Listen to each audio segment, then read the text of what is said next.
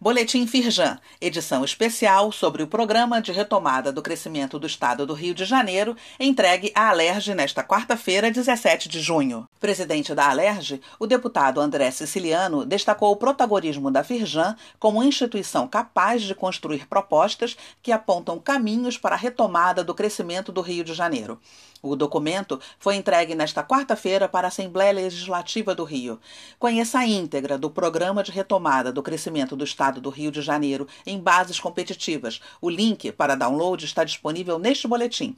Firjan entrega à Alerj Programa para a Retomada do Crescimento do Estado.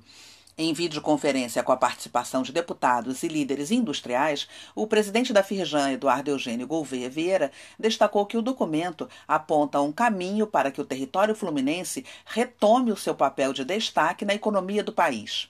O Programa de Retomada do Crescimento do Estado do Rio de Janeiro em bases competitivas contempla ações relacionadas à infraestrutura e mobilidade urbana, segurança pública, acesso ao crédito, competitividade regulatória e tributária.